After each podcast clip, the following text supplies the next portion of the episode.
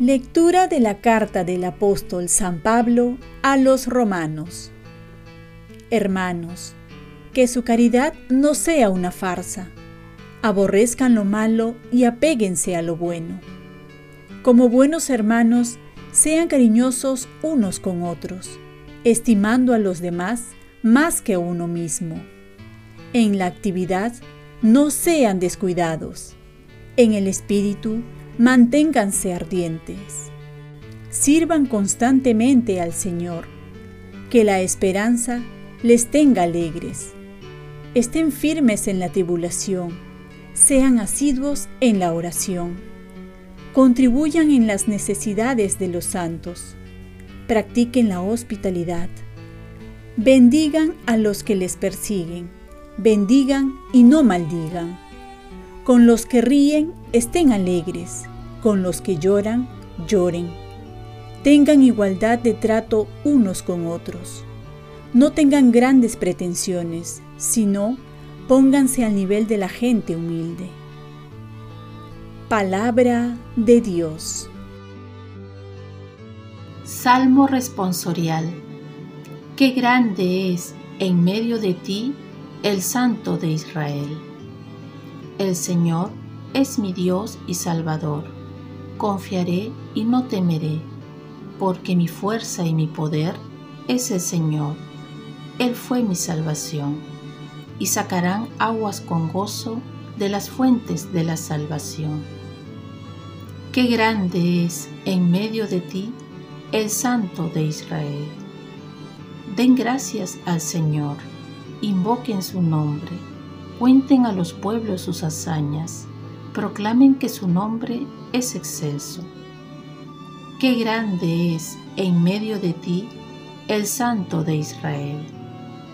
Tañan para el Señor, que hizo proezas, anúncienlas a toda la tierra, griten jubilosos, habitantes de Sión, qué grande es en medio de ti el Santo de Israel. Qué grande es en medio de ti el Santo de Israel. Lectura del Santo Evangelio según San Lucas. En aquellos días, María se puso en camino y fue a prisa a la montaña, a un pueblo de Judá. Entró en casa de Zacarías y saludó a Isabel. En cuanto Isabel oyó el saludo de María, saltó la criatura en su vientre se llenó Isabel del Espíritu Santo y dijo a voz en grito, Bendita tú entre las mujeres, y bendito el fruto de tu vientre. ¿Quién soy yo para que me visite la madre de mi Señor? En cuanto tu saludo llegó a mis oídos, la criatura saltó de alegría en mi vientre. Dichosa tú que has creído, porque lo que te ha dicho el Señor se cumplirá. María dijo, Proclama mi alma la grandeza del Señor. Se alegra mi espíritu en Dios, mi Salvador, porque ha mirado la humillación de su esclava. Desde ahora me felicitarán todas las generaciones, porque el poderoso ha hecho obras grandes por mí. Su nombre es santo y su misericordia llegará a sus fieles de generación en generación. Él hace proezas con su brazo dispersa los soberbios de corazón, derriba del trono a los poderosos y enaltece a los humildes.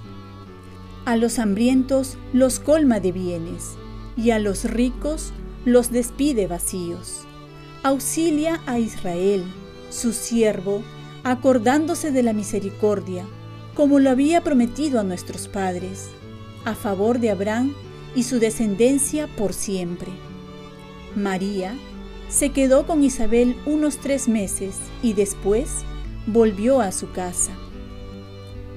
Palabra del Señor. Paz y bien. Hoy celebramos la fiesta de la visitación de la Virgen María. La vida en gracia nos trae alegría. Podemos ver tres temas en este Evangelio. El servicio alegre. Muchos servimos de diferentes maneras, pero lo que hace la diferencia es cómo se sirve. La Virgen María toma la iniciativa para servir. Ella podía elegir no incomodarse en ir a atender a su prima Isabel, pero decide ir pronto y de buena gana. El servicio con alegría da ese plus, que hace menos pesado el servicio y por otro lado se presta un mejor servicio porque además de ayudar, proporcionas alegría. Y eso es lo que hizo la Virgen María. Trajo alegría con su presencia. También podemos ver que la presencia de la Virgen María trae a su Hijo. No se puede amar a la Virgen si no se ama más a su Hijo. Isabel pudo percatarse que su visita era una bendición para ella y para su Hijo, que saltó de alegría al encontrarse con la Virgen María. Y es que una persona que está en gracia irradia alegría. Cuanto más la Virgen María, que es la llena de gracia. La gracia que consiste en estar en comunión con Dios ha de ser nuestra alegría y también ha de transmitir esta alegría a los demás. Por último, muchas veces no sabemos cómo orar y hace falta entonces fijarse en cómo oraban los santos para que tengamos una referencia para orar mejor. Aquí tenemos la oración de la Virgen María, que no se centra tanto en pedir, sino en alabar, bendecir. Cuando nosotros oramos de esta manera, estamos amando más a Dios, no tanto por lo que recibimos, sino por lo que Él es, bueno y misericordioso. Su oración de la Virgen María no consiste en ver lo que ella hace por Dios, sino todo lo contrario.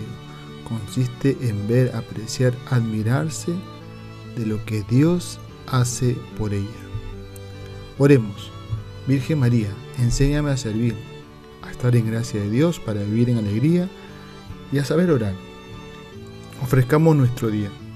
Dios Padre nuestro, yo te ofrezco toda mi jornada en unión con el corazón de tu Hijo Jesucristo, que sigue floreciéndose a ti en la Eucaristía para la salvación del mundo. Que el Espíritu Santo sea mi guía y mi fuerza en este día, para ser testigo de tu amor. Con María, la Madre del Señor y de la Iglesia, te pido por las intenciones del Papa. Con San José Obrero te encomiendo mi trabajo y mis actividades de hoy, para que se haga en mí tu voluntad. Y la bendición de Dios Todopoderoso, Padre, Hijo y Espíritu Santo, descienda sobre ti. Cuenta con mis oraciones, que yo cuento con las tuyas, y que tengas un santo día al lado de la Virgen María.